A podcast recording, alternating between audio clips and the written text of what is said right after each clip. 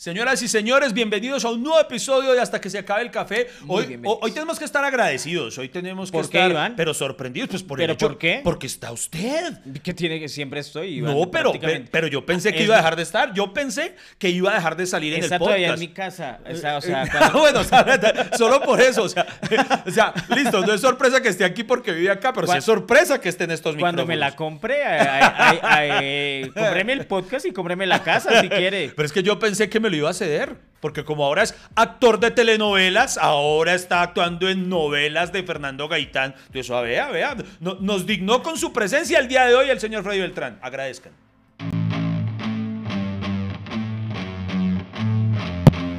Bienvenidos al podcast que ha sobrevivido a pesar de sus realizadores. Iván Marín y Freddy Beltrán hablan de todo sin tener idea de nada y lo hacen hasta que se acabe el café.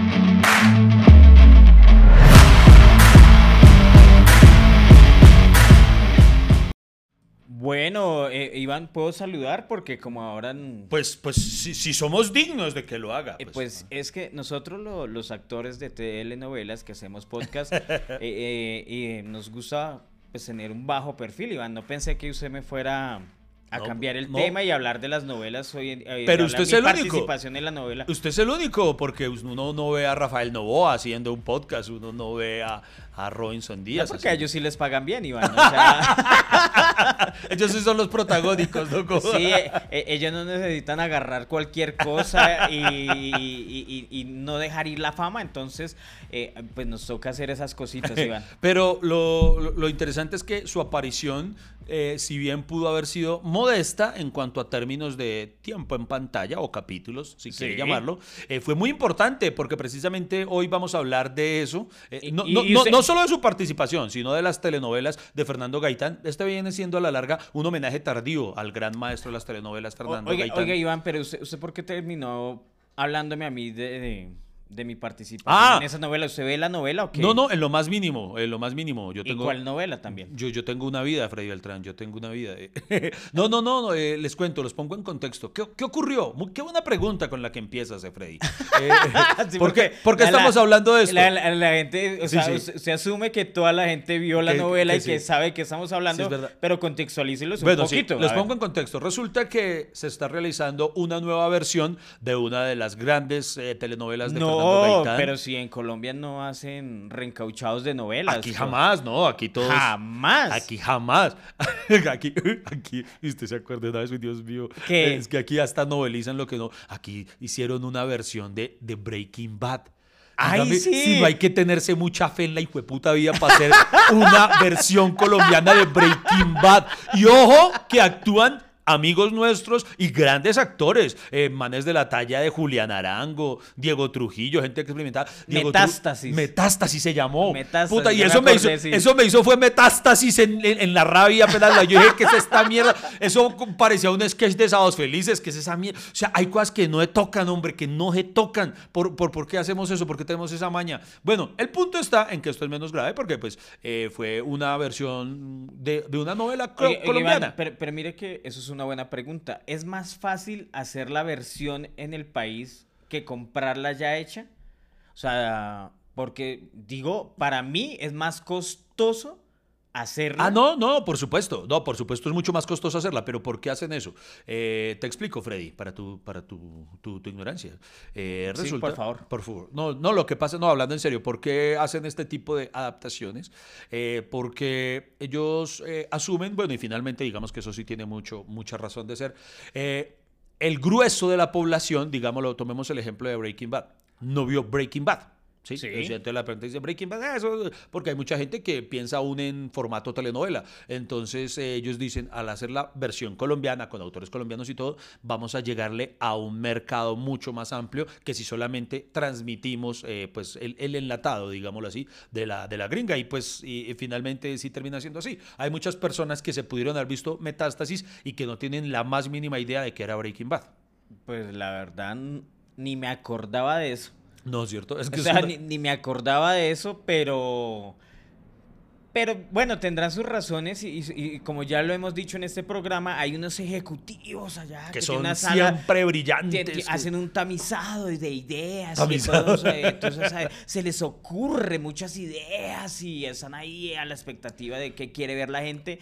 Pero, Y- ah, bueno, y vea, le, le- le cuento, le voy a contar. Hoy que vamos a hablar de Fernando Gaitán, no solamente de lo gran actor que es Fer- eh, Freddy Beltrán. en- Muchas en gracias, sus Iván. telenovelas. eh, Muchas gracias. Ya, ya vamos Y a. cantante. Ya vamos a. Y cantante. Y bilingüe. Ah, vamos a ampliar esos detalles. Ah, bueno, pero, pero no termine para que no quede el tema suelto. Entonces resulta que están haciendo una nueva versión, eh, una nueva versión, no, muchas nuevas versiones porque ahora como, como que no se les ocurre nada nuevo, entonces dice, vamos a volver a hacer las de antes. Entonces acaban de hacer una nueva versión de Café con aroma de mujer, también de Fernando Gaitán. Ahora están haciendo una nueva versión de Hasta que la plata no se pare, también de Fernando Gaitán. Y resulta que el señor Freddy Beltrán eh, tiene una, una participación allí. eh, su personaje, ¿cómo se llama en la, en la novela? Juan. Juan, resulta que un buen día, Freddy, yo estaba sentado viendo televisión, eh, no estaba viendo telenovelas, eh, Ah, lo admito. no. Yo estaba viendo cosas como Peaky Blinders, eh, cosas así. Wow, Ah, wow, my wow. God. El, el- el El esnovismo, el esnovismo, esnovismo sí. intelectual que uno...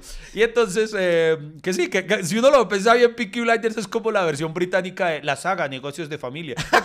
Pero bueno, el punto está, pero uno se siente más inteligente cuando dice que Peaky Claro Blinders. que vio la- Sí, uno dice, "Jue pucha, yo prefiero ver, no sé, a, a, a Killian Murphy que a, que a Diego Cadavid. Y entonces uno dice, "Jue puta, soy más internacional. Entonces, déjeme hacer ese pajazo. Yo estaba viendo una serie cuando empiezan a reventarme las redes sociales con Yo comentarios. en Reventarle la jeta. No, no, no. Otra vez peleó con Lady, pero Iván. Mal parido. No, Entonces cuando empiezan a reventarme esas redes sociales de personas etiquetándolos, hey Iván, habla de la participación de Freddy en Hasta que la plata no se pare, y, envíen, y me enviaban capturas, screenshots de usted abrazado a Carmen Villalobos, que ahí debo admitir que sí me dio un poquito de envidia, y, pero lo chistoso es que la gente me decía, dígale a Freddy que suelte a Carmen, Eh, ¿usted, usted qué le hace en la escena? ¿Usted, usted qué, hace su personaje con Carmen Villalobos, hombre? Pues resulta que mi personaje es capitular. Ajá. Eh, hay personajes protagonistas, antagonistas y hay otros capitulares. Vamos a explicarle a la gente cuál es la diferencia de un capitular con un protagonista. Claro que sí. El, el personaje protagonista es el que nunca va a interpretar Freddy. Continúe. Bueno, sí. es- pero ¿por qué nunca? No, menti- maldita no, mentira, sí, no, no, sí. o sea, estoy, No, sí. estoy abriendo mi, mi camino y uno empieza por un capitular. claro, Entonces ahí uno se muestra y después dice, no, este chino nos sirve ahí para un papel hagan- de malo, un papel de feo. Ah, Cuando, sí. hagan, cuando hagan Betty el feo. Ah, Bet- ay, Beto el feo. Mire que esa fue una de mis ideas eh, que le dije una vez a precisamente en ese comité de humor que teníamos RCN y una era una versión de Betty pero hombre. ¿Ah, sí? Por, claro, porque yo le dije a, a Fernando Gaitán, oiga, pero Fercho, yo- los hombres también sufrimos eh, de rechazo por visual. Yo decía, rechazo "Re- visual". re- rechazo visual. ¿Usted sabía que había una discriminación por la apariencia física? O sea, hay discriminación por su, por la pobreza, ¿cierto? Por su estrato económico, hay una discriminación, digamos, cultural, eh, digamos, los católicos, los con otras religiones, etcétera, etcétera, pero hay una discriminación por la fealdad. Y yo le decía a, Fer- a Fernando Gaitán, los hombres somos los que más sufrimos por eso. Y esa historia me la contaba un amigo. Y yo le dije, no, que una vez se, se fue a un... A, a trabajar de vendedor y el dueño le dijo, no, hermano, yo se lo necesito más en la oficina. Y, pero ¿por qué? No, es que yo soy charlado. Sí, pero, pero no, es mejor que yo, yo quiero que usted trabaje allá en la oficina y, y dejémosle eso, eso de las ventas a las niñas, a, la- a las bonitas. Y ahí, eh, eh, eso, Ah. eso se llama Sí, discriminación claro. también. Le dijeron, usted es brusquito de cara. Usted es brusquito de cara y hay, gen- y hay- y hay gente que la rechazan eh, visualmente, digo yo. Bien Y visual. entonces yo dije, eh, eh, eso fue una de mis ideas, Betty el feo. Y, y ahí también hablo de eso en un show de stand-up comedy que se llama Qué feo ser feo. La fealdad es- era una de mis temáticas favoritas para hacer stand-up comedy. O sea, que usted lo marcó demasiado Fernando Gaitán. Pero bueno, el punto está en que para esta telenovela lo llaman precisamente eh, y termine de desarrollar lo que nos estaba contando de su personaje de Juan. Ah, bueno, entonces Juan. Y pues la verdad mi, mi participación fue accidental, queridos amigos, les cuento porque yo no iba para ese papel. Ajá. A mí me llamaron de última hora. El actor que iba a hacer ese papel... Le eh, dieron churrias. No sé, no sé qué le pasó, pero resulta, no, Freddy, es que mira, hay un personaje para tal novela y te necesitan urgente, entonces si tienes disposición tan, tan, tan días, y yo, hágale de una, pero sí, Freddy, no sé qué, y entonces tienes que hacer el casting, y entonces me mandaron el video del man, y, ¿Y para qué? Pero el man sí se parecía a mí, o sea... ¿Sí? O sea, sí, no, mi jeta... ¿Hay mi alguien jeta- parecido a usted? es- Media Colombia, hermano, es que me- me- media Colombia... Y media Bolivia. Media Bolivia y todo Perú, Ecuador, o sea, mi, mi cara, mi... mi, mi, mi- Su mi- rostro es internacional. Pero por supuesto, Iván, o sea, en, en- en Sudamérica mi jetica es, e- e- es apetecida porque soy un galán en ciertas partes Sí, de, sí. de- de Sudamérica. Y, oiga, oiga, sí, a, mí- a mí, a mí me da risa porque pobrecito, a mí siempre me mandan capturas, uy, ese man se parece a usted, ese man se parece a usted, y, pero es que media Colombia es morenita, chiquita y, y con, y con ojeras, Y entonces... la, y la otra y la otra mitad es calva porque todo el mundo me envía. Vea, este man es igualito a Quevedo. O sea, no pueden ver un calvo porque es Quevedo. Ah, también. Sí, y, y no le han enviado a usted a quién se parece. Ah, no, y a mí cualquiera con barba dicen, ese es Iván. O sea, cualquiera. Exacto, entonces a uno lo- y además porque esa insistencia la gente siempre hay uno queriéndolo comparar. Sí, sí. Y según, él- según a quien se aparezca, pues usted le ponen un apodo. Entonces, digamos que yo estaba ahí y me mandaron el video el man y yo, bueno, está bien, entonces hice la interpretación y no, eso quedó de una, te esperamos el viernes. Y yo, bueno, el viernes allá. Y, yo dije que, y, y mi, mi escena era exterior, era en una calle y yo no sabía que me tocaba manejar camión. Entonces, la, la primera ¿Manejar camión, camión? Sí, porque es que... Pero para eso no se necesita pase de quinta. Eh, no, se necesita ser de quinta. O sea, ahí te- yo tenía, tenía de todas las de ganar. El actor un de actor de quinta. Y, y- y bueno, y entonces ahí llegué. ¡Hola! ¿Cómo están? Marica, y entonces tocaba manejar camión. Y mi personaje es capitular porque los protagonistas tienen que ir a vender unos camiones. Digamos que hasta que la plata no se para. Oye, usted nunca mencionó qué novela era. Sí, Hasta- sí la dije, que- Carmen que era versión- Ah, sí, bueno. hasta que la plata no se pare. Para eh, las personas que no sepan, eh, brevemente la sinopsis de Hasta que la plata lo separe. Hasta que la plata se- no se pare, se trata de una historia de amor eh, entre una eh, que surge alrededor de un concesionario de carros porque la dueña, o mejor dicho, la que administra ese concesionario, tiene un accidente con otro personaje que es de otro estrato más pobre. Entonces ahí eh, esa diferencia de, digamos, de estratos, ah, eh, pues de ahí viene el nombre hasta que la Pero plata no, no, ah, se pare. no, en realidad es hasta que la plata no se pare porque eh, el accidente que es ocasionado por el personaje masculino Sí. eh, genera en ella, creo que le, le- le genera eh, una pérdida económica y una indemnización luego de que ella lo demanda y entonces él no tiene cómo Ajá. pagarle, entonces él tiene, para poder pagarle la deuda, tiene que acceder a trabajar para ella hasta que logre eh, pues completar Pagar el la monto deuda. de la deuda y por eso entonces hasta que la plata, o sea, la deuda que tienen adquirida, eh, lo separe y ahí puede él continuar con su vida. Exacto. Y entonces ellos dos personajes, después de este accidente y después de haber aceptado este trato, tienen que ir hasta un pueblo a vender unas, unos camiones. Y son invitados a una boda. Precisamente llegan a una boda y ahí está Juan, que es mi personaje, que es un mesero, que es como la mano derecha del, del- de la finca, de- del, digamos ahí del pueblo. El de capataz. están- el capataz. Entonces, entonces, y mi personaje hablaba así, así como todo, pues, y además, pues, y me tocó hablar así porque todos los demás en el pueblo, pues, estaban hablando así, los personajes hablaban así, y era un poquito más así, como más arrastrado, como más jalado, y entonces, pues, estaba, mi personaje hablaba así, y eso causó muchas gracias. Y, y además me metieron en, en cosas que no tenía que estar. ¿Cómo Entonces, entonces eh, llegaba, bueno, entonces Juan acá eh, le dice a Carmen que no tome un trago y yo no, y, sí, esa escena donde está, no, no, no, y, ah, improvise. Y- Haga, haga, haga, haga. haga. Y entonces yo llegaba, ay, bueno, no, hola, hola, me- no, me, patroncita, yo no tengo eso, pero yo le puedo estar consiguiendo. Además, el man era bien pícaro, bien corrupto, bueno, pues eh, hay un traguito que yo tengo guardado, pero solo exclusivo, pues usted si me da, me da algo así de platica, pues yo camine a ver. Y...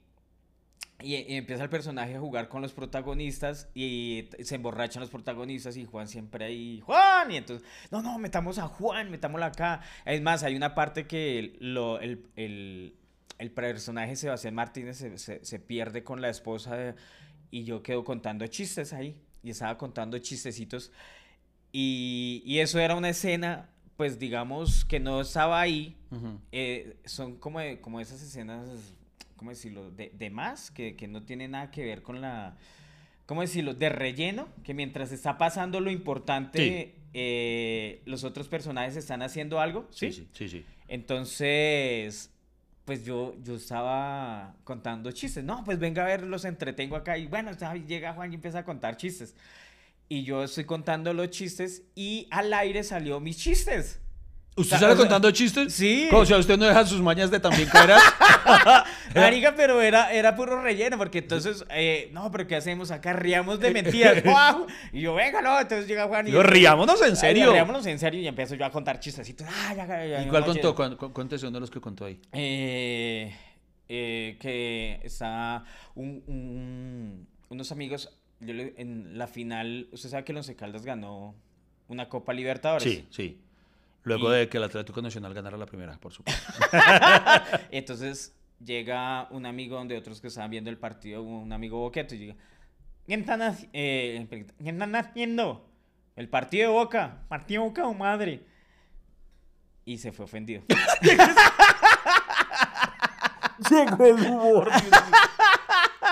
Ay, es bueno.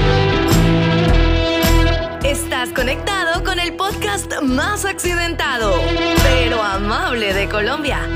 Hasta que se acabe el café.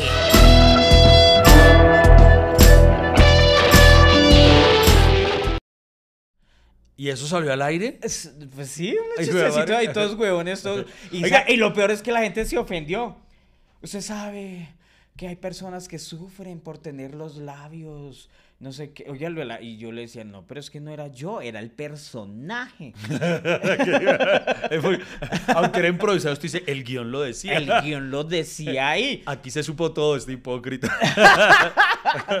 Oiga, venga, y, si, y si ahí sobre, sobre la escena en caliente iban surgiendo más ideas de dónde meter a Juan, usted nunca le propuso al director, por ejemplo, no, pues qué tal que, que, que, la protagonista, por ejemplo, que se emborrache y que tenga deseos sexuales así como eh, exóticos. Sí, sí, no, yo, yo y que Juan esté ahí yo, yo, yo, siempre propongo esas cosas, pero mm. los directores... Eh, ¿Siento que eh, nunca nos creen? No, siempre lo anotan. No, me parece buena idea. Es como, y se van. Es como, voy, a contar aquí una infidencia. ¿Qué hijo de perras? Si ustedes han visto en Amazon Prime Video una película en la que también tenemos la oportunidad de actuar juntos, que se llama No me echen ese muerto.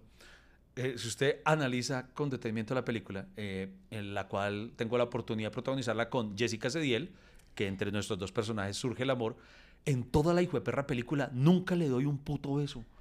Y entonces yo a cada rato era del guion diciéndole al director, pues, pues, yo creo que aquí quedaría como bien un besito, ¿no? Como, pues como que aquí hay, y, yo joda, y yo joda. No, pues aquí ella llega y cuando saludan, pues como que surge la magia y, un besito, ¿no? Y un besito. Y, en toda la puta película no la besé.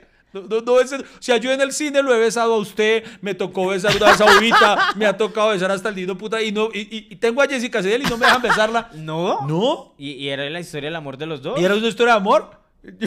Y en el guion no decía. No, no hay ni, siquiera en el final. Véansela toda y no hay una sola hijo de escena. O sea, yo no sé.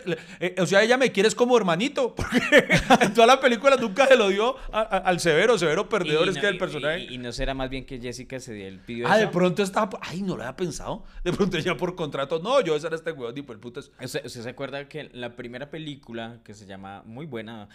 Que se llama. Usted no sabe quién soy yo que estábamos Ricardo Quevedo, usted y yo. Toda eh, Colombia representada ahí, los calvos, los de barba y los feitos. Eh, usted no sabe quién soy yo. A mí me supuestamente yo me enamoraba de... Él, no mentiras, el personaje se enamora de del personaje de Natalia Durán. Ajá, sí.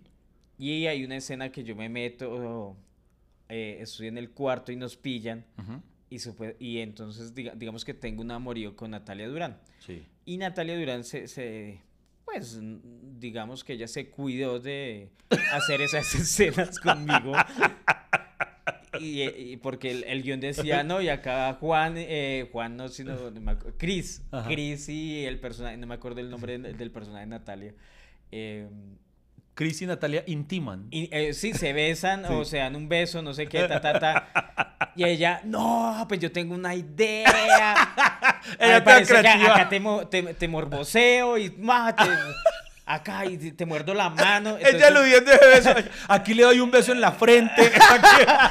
porque me parece más tierno. Aquí jugamos parqués en lugar de culiar. Aquí Eh, sí, no, sí me entiende, o sea, y ya, y yo miraba a Fercho, que era el director, y, y yo, uff, me parece buena idea, sí, claro, porque se ve más chistoso y... Y porque usted tiene dignidad, tampoco lo va a rogar, pues. Y, pero no, pero, pero, pero sí, sí se notó mucho a, a ¿Será que la, yo- la- la- la evasiva de Natalia Durán. ¿Será que Jessica me hizo la misma? Pero si lo hizo, lo hizo con más tacto. le, le- le haber debió haber dicho. Bueno, eh, pero el hecho, Iván, es que la felicidad está en haber participado en una novela de Fernando Gaitán. Ah, claro, porque es Que, O sea, yo sí puedo decir que soy en una novela de Fernando Porque Gaitán. Fernando Gaitán. Y estuve en el apartamento de Fernando Ah, yo Gaitán. también. Y estuve en el negocio de Fernando Yo- Gaitán. Y estuve bebiendo con Fernando Gaitán. Y armamos un porro. Ah, no, eso tampoco fue el. Eso no, no, eso no. Él sí estaba presente, pero. Eh, Fernando Gaitán, de quien tengo, pero los recuerdos más hermosos porque el hombre fue el que, de alguna manera, en mi caso, me apadrinó en algún momento y, y fue muy bonito cuando tuve la oportunidad de conocerlo y mm, ahorita en el transcurso de este podcast les contaremos algunas cosas a nivel personal de él, pero primero recordemos eso por lo que Colombia lo conoció, su- sus telenovelas, por ejemplo, tal vez Oye, sí, porque hay gente que no, de pronto en ese momento está, eh, está diciendo, bueno, ¿quién es Fernando ¿A quién Gaitán? le ganó? ¿Qué Porque normalmente la gente acá, nosotros ponemos muchos datos, películas, etcétera, y la gente, no, pero pongan un listado de lo que hablan, de quién es. Para el que no lo sepa, Fernando Gaitán eh, es el guionista más importante de ese país. Es el autor, el guionista, el escritor, el creador de la novela más exitosa del mundo llamada Betty la Fea. pero del mundo, o sea, no es una apreciación subjetiva y personal No, de estos seguidores, sino que tiene el aval de los Guinness Record. Eh, los, los récords Guinness le dieron ese récord como la telenovela más exitosa de todos los tiempos porque ha alcanzado unas cifras que dicen difícilmente se van a repetir.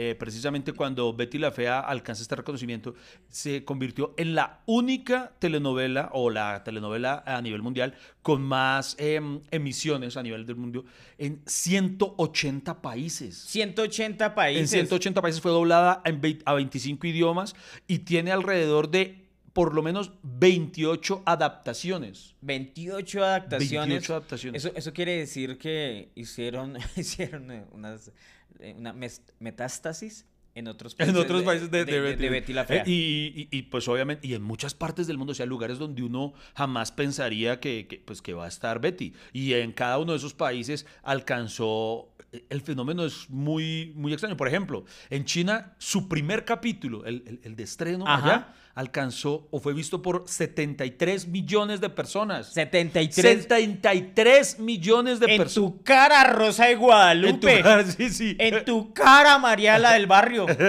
En tu cara, doctora Polo. Y pi- pille los, los- es curioso, eh, obviamente, pues Betty la Fea es como la conocemos.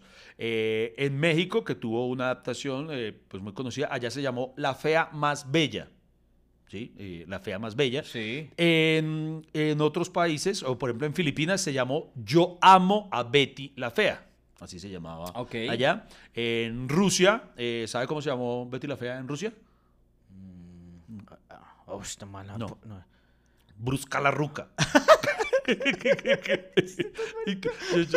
que yo le te- le- se la tengo en varios idiomas. Se la tengo en varios idiomas. Eh, eh, ¿Sabe cómo se llama en Japón? ¿Cómo? De calita, maluquita. Los italianos que son más finos, ¿sabe cómo le dice? De ¿Cómo se llamó Betty la Fea en Italia? ¿Cómo? Vela no es. El- el- Vela no es. Vela no es. Eh, En Francia, que también son muy finos, es le pinté, no le favorecé. y, y le tengo la, y, y le tengo la de Turquía. Ay. Y en Turquía es al llegar, bajad la mirada.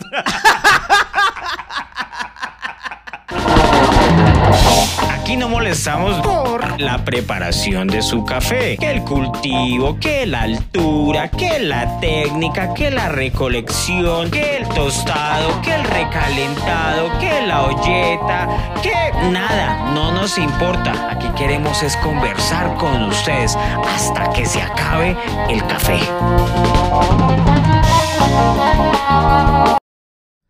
Ay, muy bueno, Iván, muy bueno. Oiga, venga, eh, usted sabe que las cifras que alcanzó eh, muy difícilmente, pero muy, muy difícilmente se van a repetir eh, en la historia. Porque, Pero por supuesto. porque, por ejemplo, las telenovelas, la telenovela, hoy en día admitámoslo, y es que las telenovelas pues ya no tienen la audiencia de antes, y no es porque no tengan la misma calidad, aunque tal vez sí, sino porque eh, ahora existe la proliferación de las plataformas de streaming, hay otras formas de consumo. Ajá. Entonces, por ejemplo, hoy en día, ¿qué es lo máximo que alcanza en rating un, un producto televisivo?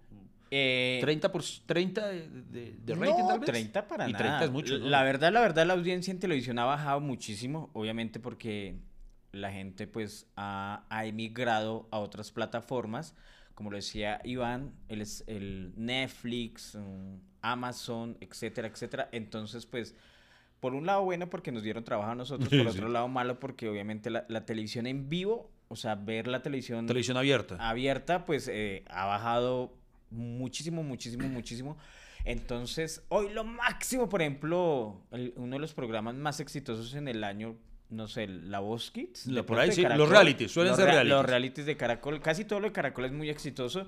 Eh, 17 puntos, 16 puntos, eh, Exacto. 14 puntos. Por Entonces- ejemplo, ahorita se estrenó la novela de Leandro Díaz y no llega a los 7 puntos. La ¿A lo otra bien? novela que se llama Entre Sombras llega por ahí a los 8 puntos, 9 puntos. Hijo y madre. los noticieros tienen por ahí un rating de 5 puntos. Ah, no, lo dicho. El del mediodía de RCN le va terrible. Bueno, o sea, mejor dicho, la, la- la televisión ha cambiado muchísimo, Ah, ¿no? muchísimo. Ha bajado Eso- demasiado los eso- re- los... Eso reafirma que es casi imposible que lo alcancen porque imagínense, el promedio de rating que alcanzó Betty la Fea fue 54.7 Hue- puntos de rating. ¡Pucha! Esa vaina jamás en la... Yo no sé si usted se acuerda cuando la transmitían, llegó a ser tan, tan, tan, tan, tan, tan popular, tan grande el fenómeno de Betty, que la transmitían de manera simultánea por radio, por RCN Radio, o sea, para que las personas que no, no fueran... me acordaba, la gente, transmitían también por radio. Sí, o sea, me si usted, si usted iba en el taxi o en el bus y entonces, ay Dios mío, no voy a alcanzar a llegar a ver Betty, usted la podía ir escuchando a O través que- de RCN Radio. Era como, como cualquier radionovela. tal cual. Tal Ah, cual. pucha, yo no me acordaba yo de me eso. acuerdo en esa época que yo estaba en mis principios como, como habitante, habitante no, eh,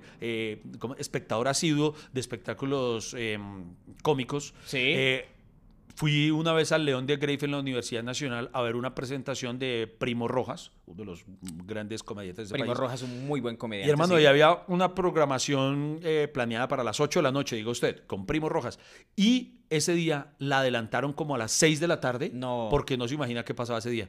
Era el capítulo final de Betty la Fea. Entonces, para que la gente pudiera ver a Primo Rojas y corriera a su casa para ver el final de Betty la Fea. Era- Ah. o sea, el fenómeno de Betty fue tan grande. Y usted sabe que Fernando Gaitán tuvo mucha resistencia al principio cuando presentaba la serie porque todos era un exabrupto para la televisión de aquel entonces que la protagonista de una telenovela fuera una mujer fea. Porque como siempre nos han vendido el estereotipo de que la niña divina porque por ejemplo Marimar eh, que se supone que era una niña de la calle una ñerita pero toda rica toda bonita toda hermosa toda preciosa toda angelical. Entonces decían no cómo va a haber una fea de verdad fea Es, que la, eso viene de la televisión mexicana, Iván. O sea, de las novelas mexicanas que se- casi siempre las historias de las novelas es alguien pobre que se vuelve rico y, digamos, era muy difícil ver a alguien feo que se vuelva bonito.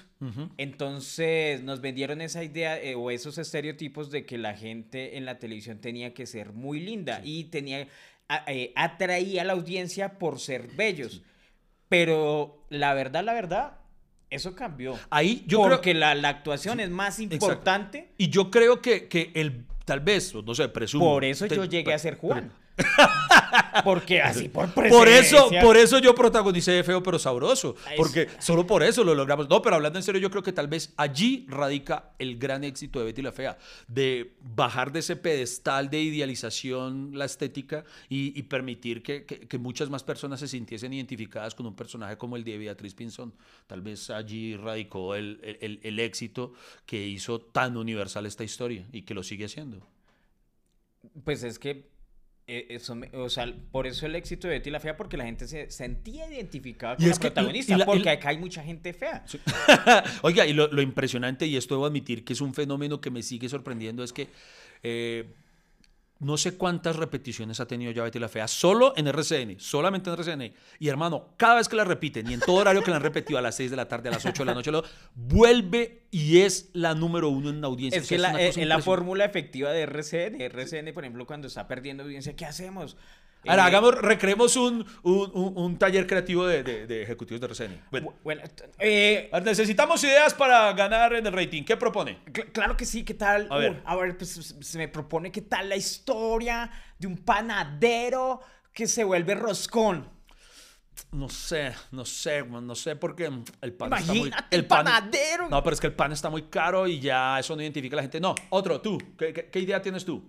Eh, bueno, no, no sé, ay, a mí se me ocurre que puede ser la historia de un peluquero que, que, que, que, que mata gente. Que No, eso mata no. gente. Es una historia muy traída de los cabellos. No, otra. Otra. Señor, yo tengo una, yo tengo una. ¿Cuál, Eh, cuál? eh, yo tengo un, hagamos como se han hecho tantos realities eh, de tantas cosas, de empresarios y todo, ¿qué tal? Un reality es solamente de maestros de obra, de puros maestros de construcción para, para encontrar al, a- a- al mejor. ¿Cómo se va a llamar? Eh, no sé, una historia muy ladrilluda. no, no, no encontramos. ¿qué- Yo tengo una idea. A ver, ¿cuál? Por favor, sálvanos, sálvanos tú. Es que, ¿qué tal si varios comediantes Ajá. hacen stand-up comedy? No, es una mierda. ¿Eso a quién le va a gustar?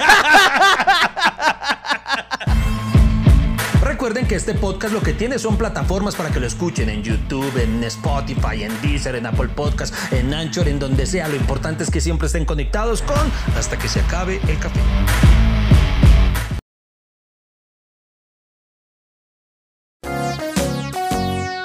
Gracias por escuchar este podcast. Y por favor, dígale a mi papá que no me diga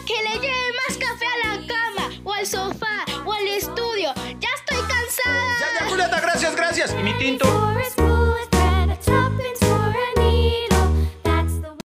Pero nada, necesitamos una idea que salve este canal. ¿Quién? ¿Nadie va a tener una idea brillante? Eh, di- disculpe, yo, yo soy nuevo, A- a- Allá, el, el practicante, a ver, a ver, ¿qué, qué, qué se le ocurre? A ver. pero yo creo que la gente quiere volver a ver Betty la Fea. Esa fue. Vean, esto es una idea brillante. Otra, vete para el Prime otra vez, otra vez. Nos vamos a subir el sí. Así es como lo piensan ellos. Pues es que, de, de todas maneras, pero no, no lo crea, Iván. eh, yo creo que hoy en día hacer novelas es muy difícil por los grandes presupuestos que hay. Es más, si usted se da cuenta, todas las novelas están atadas. ¿Usted qué le dio la nariz? Ay, no ¿Usted- sé. ¿Usted es alérgico a las malas ideas o qué? le, le dio gripa. Por... Ay, güey, pucha. No, el- el- no, es que a- ayer me dio COVID. ya, ya, ya, ya hay desenfriamiento para el COVID. Ya.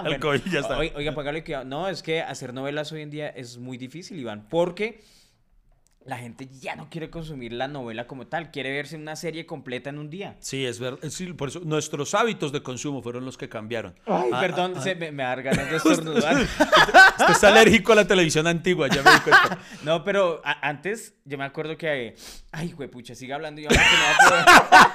Venga, si quiere yo me golpeó Venga, la si- nariz. si, quiere yo cuento una anécdota, eh, algo que, que iba a contar eh, del- sobre lo que dijimos al principio de por qué a veces también les da por hacer adaptaciones de, de- de cosas muy, muy importantes en otros lados, en, otros países.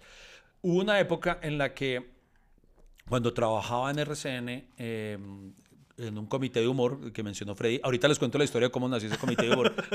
Eh, estábamos con una asignación, nos reúne Fernando Gaitán y nos dice, muchachos, usted se acuerda de eso, eh, resulta que RCN había firmado un contrato con Sony, como una colaboración con Sony, eh, Sony Entertainment Television, y teníamos que adaptar eh, en versión colombiana una comedia de las norteamericanas de Sony. Entonces nos dice al comité de humor, nos O dicen, sea, muchachos, son como canjes. Ellos, ellos cogen algo de RCN y RCN coge algo de Sony. sí. Entonces eh, teníamos que ver, eh, nos dan varios DVDs para que estudiemos eh, cuál es la eh, en su gran mayoría eran sitcoms, eh, creo que todos eran sitcoms, de, de autoría de, o de, de derechos de Sony para que la adaptáramos. Entonces ahí estaban series como Malcolm in the Middle, eh, According to Jim, bueno, varias para que las viéramos. Y entonces nuestra, nuestra misión no, era... pero una actuación de Malcolm, ¿Cierto? no. Imagínense, presidente. Yo, por ejemplo, yo decía, Malcolm in the Middle, que nomás en el primer capítulo el mejor amigo es negro, inválido y le hacen bullying, una cantidad de cosas. Aquí con esta generación de cristal y, con, y como la gente se indigna, yo les decía, vea, tocaría Y- y- quitarle esto, esto, esto y esto y esto. Entonces ya no sería Uy, Malcolm. no, Iván, Iván, donde usted se hubiera metido con Malcolm. eh, No, no, no, no, Yo, yo- no le vuelvo a hablar. no, no, yo sería incapaz, no, no, Para yo- mí, Malcolm es la mejor serie comedia que se ha hecho. Que ahí empezó Brian Cranston, eh, Cranston. eh, el- pues no empezó, pero fue el primer papel relevante antes de Breaking Bad de Walter White. Sí, De- de- no, es que eh, yo quiero mucho mal, más a Hal que a. que a. Que Walter. que a Walter. Es que verdad. claro, porque si se hacía querer. Se hacía querer. No, es que, No, es que Hal, no, es que, o sea, esa. Es, e- e- ese, una gran, gran comedia. Una Esa vaina. serie es, lo- Es- lo- O sea, no hay capítulo Era- que no me haga reír. Es que, es que era, para mí, dígame si no, para mí era como Los Simpson en live action. Era una vaina, esa- Y- una familia súper disfuncional. No, es más. Creo que Malcolm fue la inspiración de muchas comedias. No, no, Usted no. vea que de ahí para arriba casi todas las comedias son familias. La familia, la familia es funcional, la familia es funcional, Y- la familia es funcional. Y, pero, y no solo eso, o sea, digamos, According to Jim con, con James Belushi, o John Belushi, era ese, bueno, no me acuerdo, pero mm, todo este, este formato de sitcoms gringas, a mí me parece que funcionan muy bien en ese formato y adaptarlos. Por ejemplo, con todo respeto, yo sé que hay a quienes les gustó, pero la adaptación colombiana que también tuvimos de Casados con Hijos, para mí no es lo mismo. eh, el eh, Al Bondi, eh, el gringo, era, era otra vuelta, man, o sea... No, el problema es adaptar cosas que ya conocemos. Sí. Y nosotros a- acá ya habían transmitido, por ejemplo, No, no. Casados con Hijos, ¿por qué vuelven a Sí, hacer una y el versión lenguaje, colombiana? Y es que el lenguaje, hay muchos chistes, muchas temáticas que están escritas bajo el contexto o el, o el- o el- o el hábitat natural, el ambiente en el que están. El punto es que precisamente llega, es- esa fue una asignación que nos dejaron el viernes para que durante todo el fin de semana lo estudiáramos y el lunes teníamos que llegar eh, todo el comité, cada quien a decir cuál era la comedia que aconsejaba adaptar. Todos mis compañeros empiezan a decir, ay, adapten tal, qué tal. Y mi, mi veredicto fue, mi veredicto fue, no debemos adaptar ninguna. Entonces, y empieza Fernando, no, pero tienen que decir algo. Y yo, señor, no, no deberíamos tocar ninguna de estas. Y yo le decía a mis por qué, le decía lo de Malcolm, mire, es que tal, eh, aquí donde hagamos esto, tan, eh, la gente se va a ofender. Y entonces, si quitamos esto, ya se va a perder la gracia de tal. Y todo. Y, entonces, Fernando, eh, con Fernando Alto hablamos una amistad muy bonita en la que ya había como una camaradería. Aunque era el jefe, permitía que uno le hablara de una muy chévere. Y ahorita voy a contar una, para finalizar el podcast, un- un- una anécdota muy bonita de lo que habla lo que era Fernando Gaitán como persona. Entonces, él eh, permitía que, que, que, que- habláramos de tú a tú y él, no, no, pero Iván tiene que decir una. Yo, pero Fernando, es que ninguna. Y entonces empieza con él, tiene que decirme una o lo Una, despido. Tiene que decirme una. una comedia de Sony o lo despido. Y yo, ¿me toca decir una? Sí. Entonces, eh, ¿Tenemos que adaptar una? Sí. Y yo, bueno, listo. Entonces le dije, listo, entonces adaptemos. Además,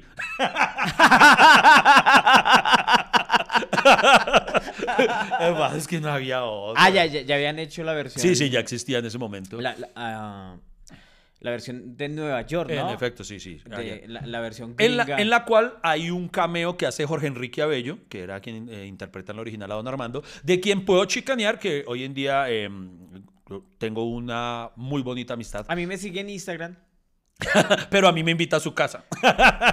Pues Oiga, mí mire, no. mire, mire que con Jorge Enrique, durante la época de pandemia, eh, él me invitó a formar parte de un proyecto de él eh, que se realizaba por Instagram, que eran los lights eh, todos los miércoles, si no estoy mal, se llamaba Night Night. Eh, entonces ahí... Ah, alguna- pues, eh, uy, ¿Qué yo pasó? también estuve en ese. Sí, Que eran unos envíos que duraban como 10 Sí, horas. era como era- hablaba Yo- miércoles. Y, y sí. ahí los cuatro y todos así. Sí, sí.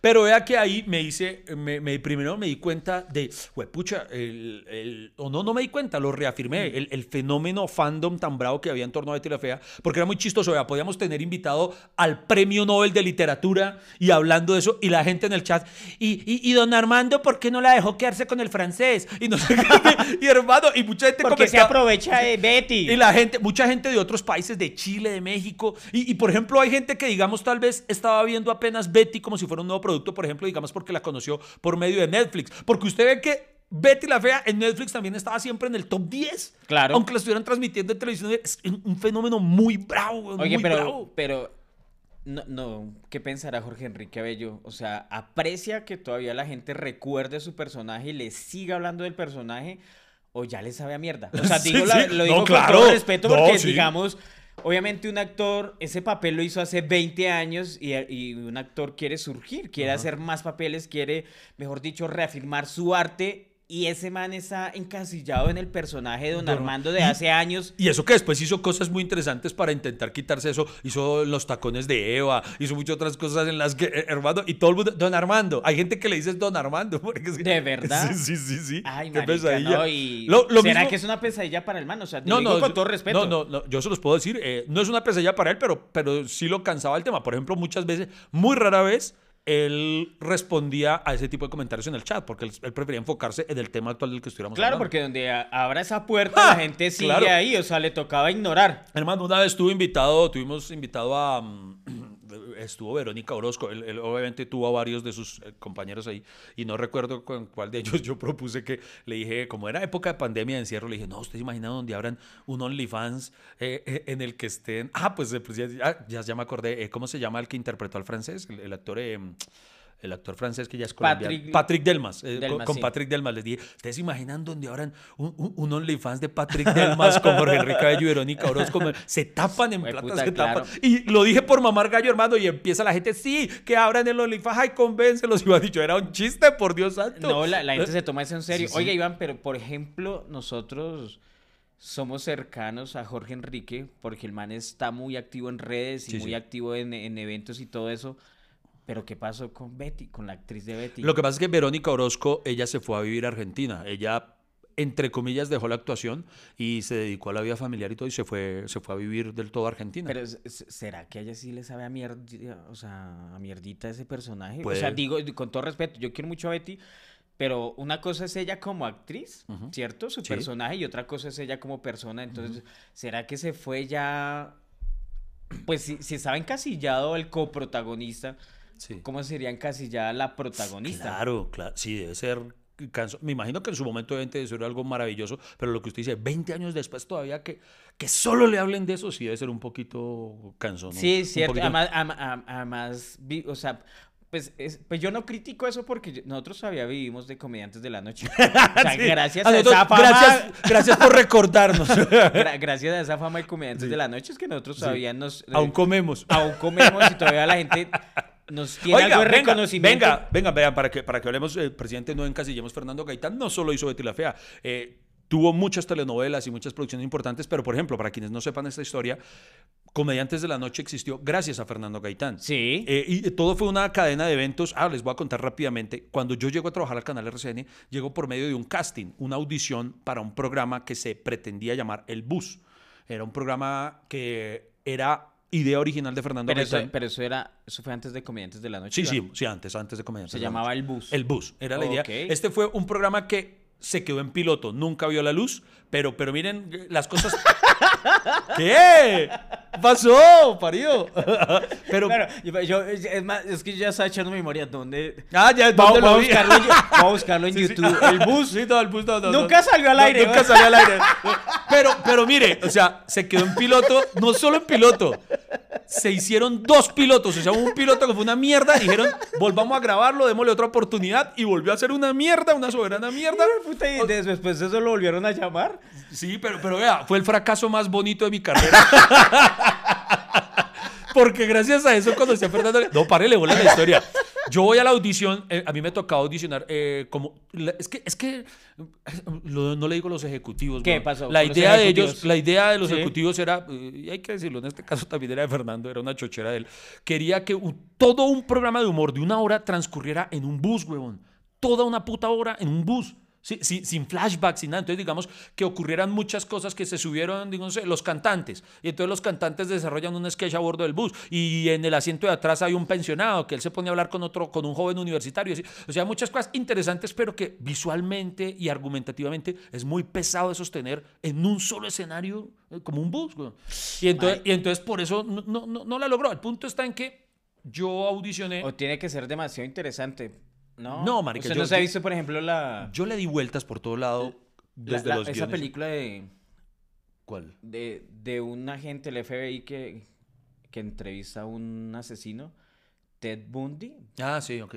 Todo transcurre en el. Ah, no, no, entrevistas no, no. y marica, uno lo tiene No, ahí. no, no, hueputa, no, no, sí, en no. la atención todo el tiempo. hay, hay, no, hay, hay, por ejemplo, hay una serie mm, que no, ni siquiera es británica, que tiene ya como una franquicia de varios, jue- pucha, ¿cómo se llama? En la que todo ocurre en una sala de interrogatorios. Y- Ah, sí, yo ¿cómo la vi, yo la vi, yo la vi, yo la vi, yo la vi. ¿Cómo se llama? ¿Cómo se escapa la memoria? Bueno, el punto está en que son, pero esos son capítulos unitarios, o sea, todo se desarrolla solamente en una charla ahí, pero eh, es una historia única esta, y, so- hermano, y cada temporada son apenas tres capítulos, o sea, aquí pretendían hacer, usted la puede lograr, yo no digo que usted no logre un capítulo bueno, Sí. pero me diga, cada ocho días, otra vez en el busto, otra vez en el busto, otra- es muy berraco de mantener, es muy la, berraco. la- la gente que odia el bus.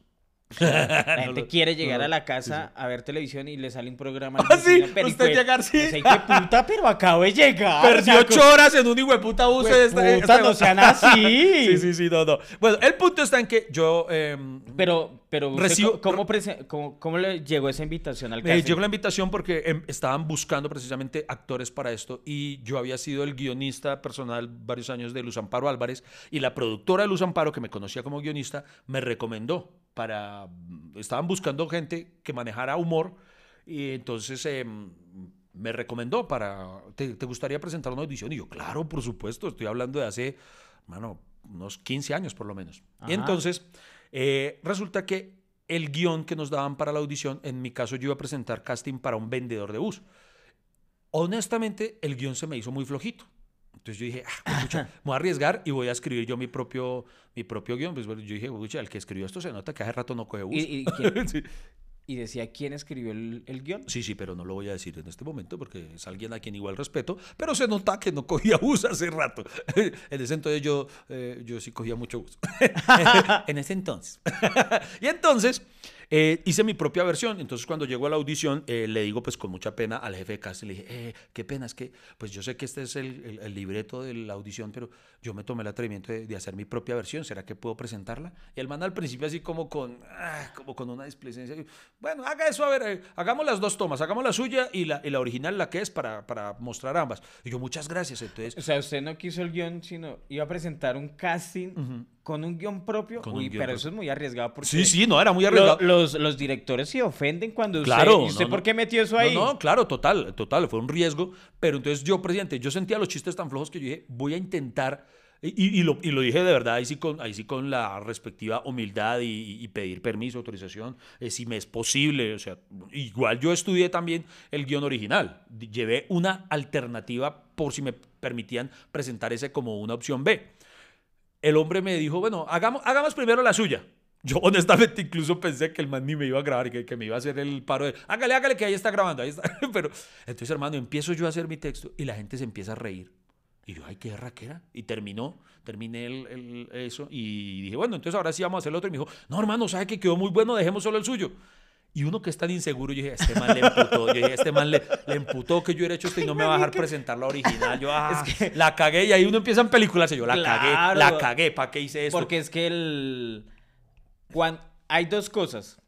Eh, o es demasiado bueno o es demasiado malo. Yo me acuerdo, por ejemplo, cuando estaba grabando eso de hasta que, hasta que la plata no se pare, que yo mismo me llamaba eh, Toma Única. Y- pero yo mismo jodía que era demasiado bueno, pero yo, pero yo también estaba con esa misma inseguridad. ¿Será que lo hice mal? Porque, por ejemplo, como me tocaba manejar camión y decir texto y, y- y mire acá y mire acá, entonces era demasiado difícil para mí porque son muchas cosas al tiempo y esa disociación pues se va perdiendo con los años. Yo ya no soy tan joven. Entonces yo iba manejando, iba diciendo texto y no sé qué, y tenía que parar en un punto porque la cámara ahí uno lo recibe, Tani, cuando queda.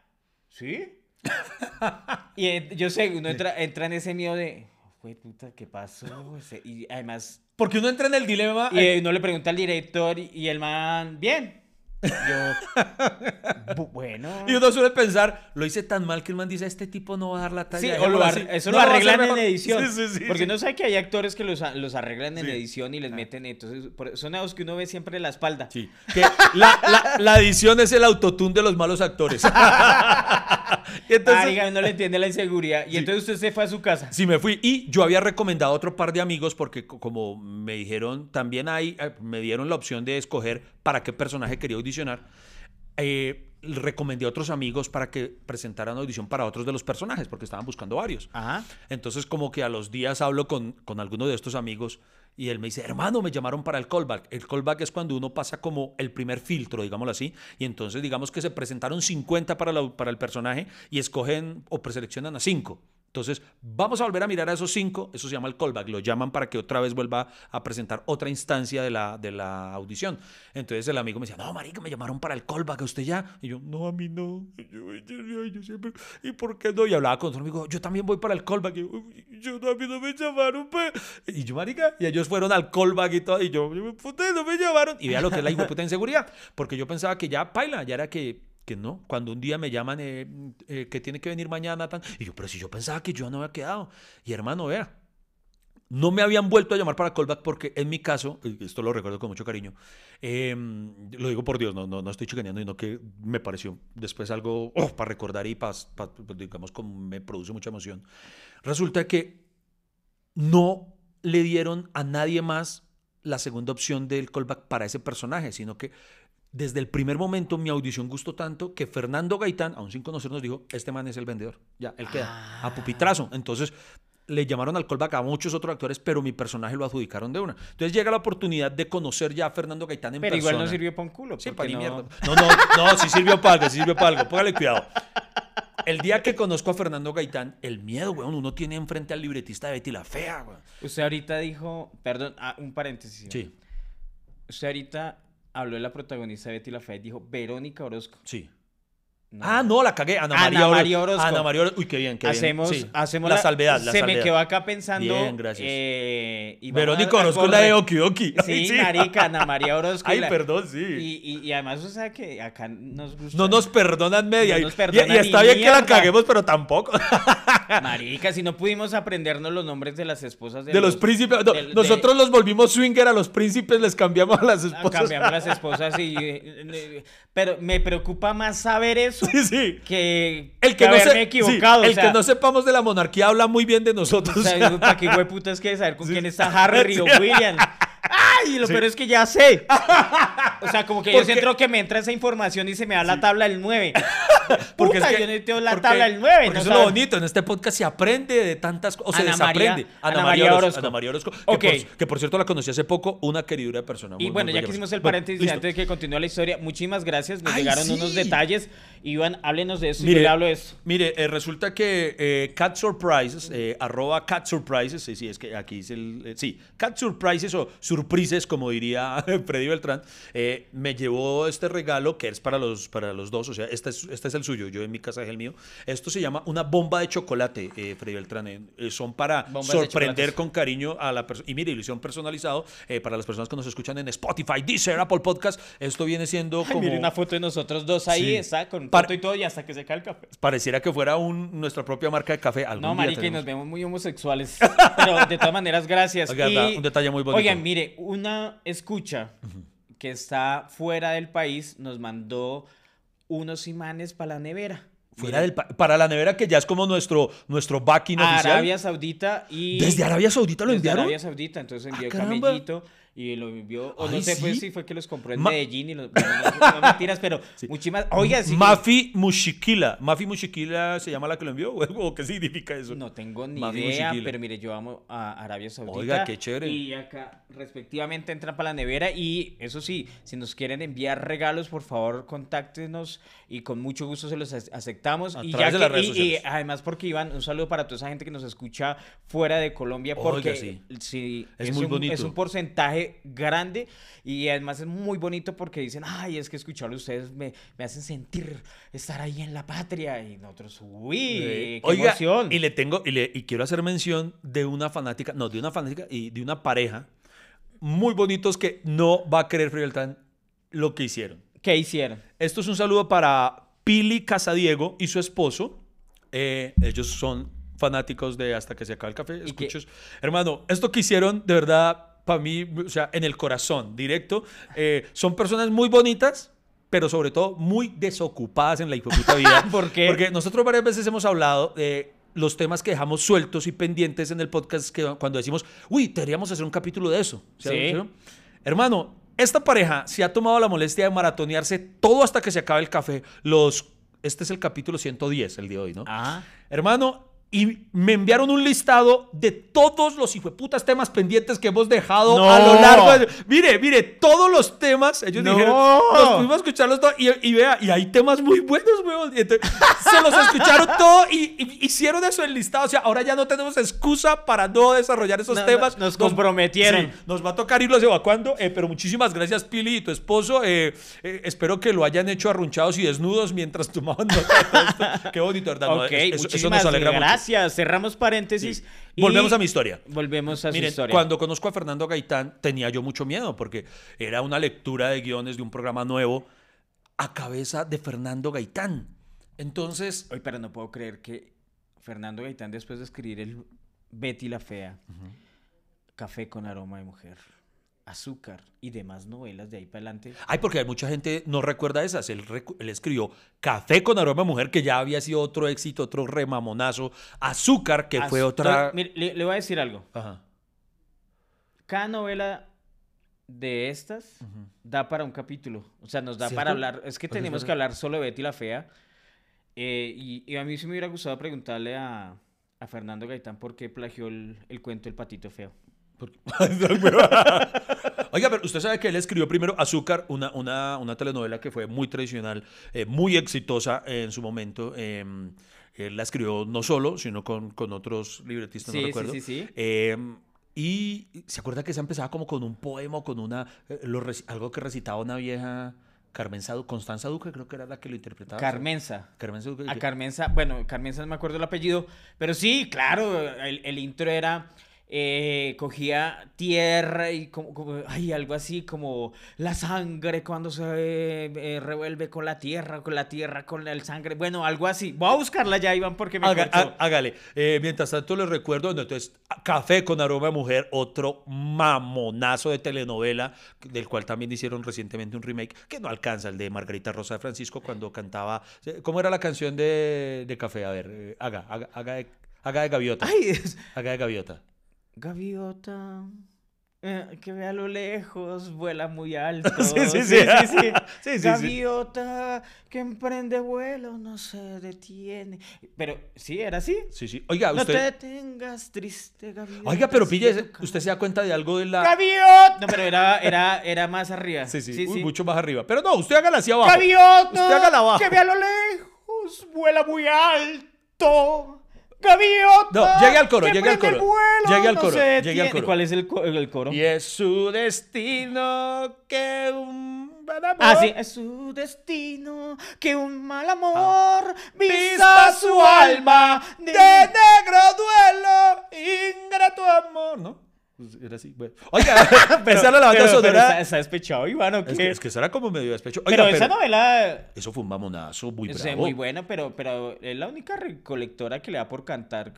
Hueputa, cogiendo Oiga, café, sí. o sea, recoger café es un trabajo muy hueputamente difícil para uno estar cantando la chimba.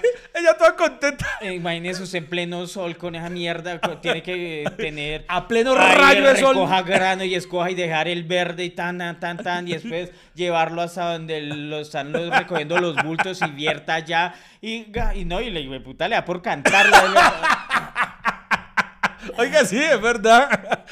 Es como los comerciales de bancos que muestran a la gente sonriendo en la fila. ¿Quién hijo de puta sonríe en la fila de un banco? O sea, nos venden de- Oiga, pero mira, hay algo interesante de la filmografía, ¿se puede decir? ¿O, o no? Del, de- Filmografía, de- de- claro. sí, de Fernando Gaitán. Claro, ¿qué? Porque sí vio que él escribió Azúcar eh, y después, unos años después, escribió Café. ¿Sabe por qué?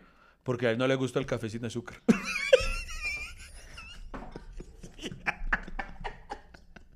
Llegó el humor. Recuerden que este podcast lo que tiene son plataformas para que lo escuchen en YouTube, en Spotify, en Deezer, en Apple Podcast, en Anchor, en donde sea. Lo importante es que siempre estén conectados con hasta que se acabe el café. Y, y, oye, Iván, no, la, mire que la, la filmografía de Fernando Gaitán es No, demasiado mucho. grande. No nos da pa' un capítulo, No, Dios nos- da solo para. Mire, está Azúcar, ¿se acuerda? Azúcar, todo, ¿cierto? Sí. Él estuvo en esa serie llamada Laura, por favor. Uy, ¿en serio? Laura, ¿Y por eso favor. una come- ¿Se acuerda de la canción? ¿no? No. Era, Laura, por favor, oigo a mi padre gritar. ¿no? Eso Ah, era- ya, ya, ya, ya, ya, ya. Es que hubo una época de varias series, digamos, Juveniles, ¿se acuerdan? se. Juveniles. Sí. ¿Se acuerdan de pies a cabeza? Limón, grado. Limón. Limón, uy, sí, güey. Yo me las veía todas Y era- sí, de sí. pies a cabeza. Conjunto era- cerrado. Conjunto cerrado, eran muy chéveres. Oigan, nos falta, viejos, nos, nos- nos falta hacer. La quinta hoja del trébol. Y esa sí no me acuerdo. 1992. Uy, ahí sí me corchaste. No, también. La no fuerza del poder, 1993. Café con aroma y mujer. Guajira. Guajira también era Fernando Claro. Gaitán. Triple y. Ahí salía un personaje que también marcó mucho la televisión, que fue Ciro el Palabrero. Era un guajiro interpretado por, se me olvida el actor, pero, pero fue, fue, fue esa, esa fue otro mamonazo. Estuvo también participando, no es el autor de Francisco el Matemático, eso era de varios, es- era de varios, pero Varios creo eh, también está involucrado. Revolear, revoliático. Francisco el Yo matemático. soy Betty la Fea, obviamente el ícono de Colombia, Betty la Fea, que no recuerda, ¿usted se acuerda que para ver Betty la Fea uno salía corriendo y uno...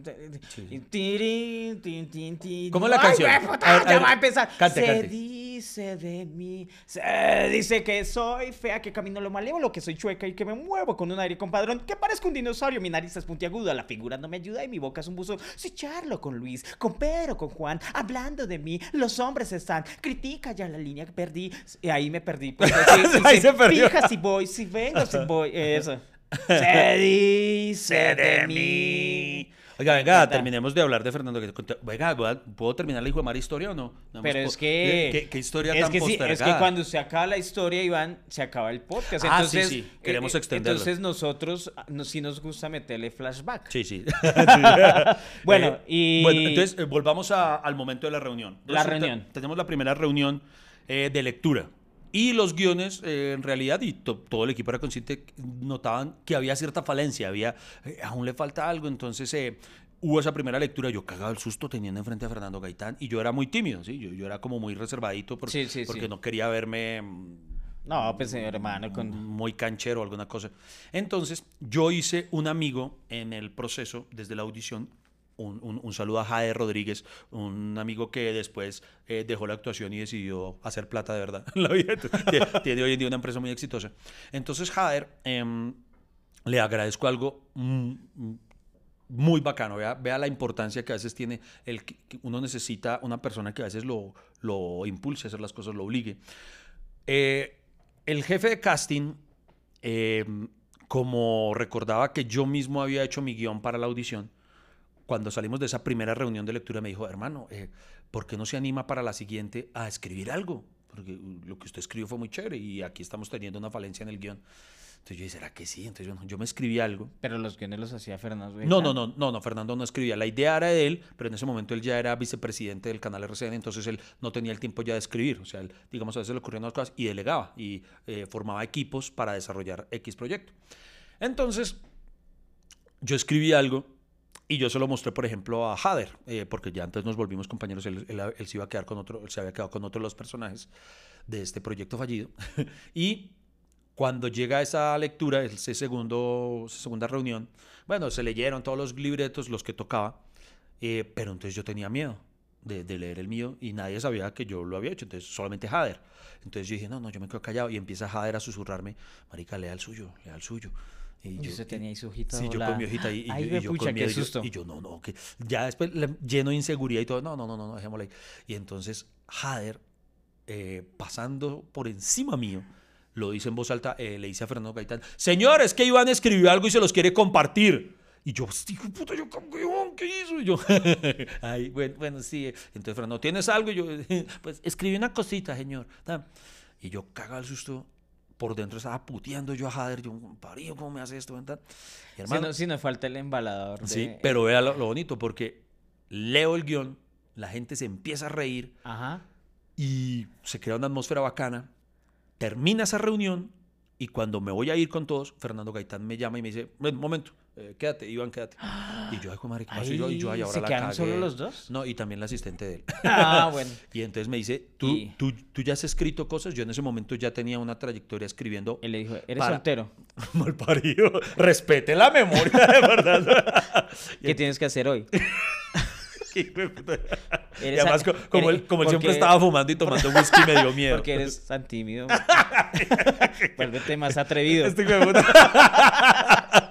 Aquí estoy. Eh, Vea la, la hizo ver a Fernando como un pervertido este weón del momento. No, sé, es que yo estoy solo interpretando sus historias. Es que No. usted dice, se quedaron solos. pues, No, no, que conmigo con la asistente, hombre. Ah, También, no, pues es que uno tiene que interpretar también. No, no, no, Bueno, también con su mano derecha. Y entonces resulta que me pregunta eso, que si yo ya tenía experiencia escribiendo. Yo, pues sí, señor, ¿no? Entonces yo he escrito. que tenía yo- yo- experiencia. mal parido, pero escribiendo. Escribiendo. Perdón, perdón. Entonces eh, yo le dije, sí, sí, señor. eh, yo había escrito mucho para radio. Digamos, mi experiencia era mayoritariamente en radio.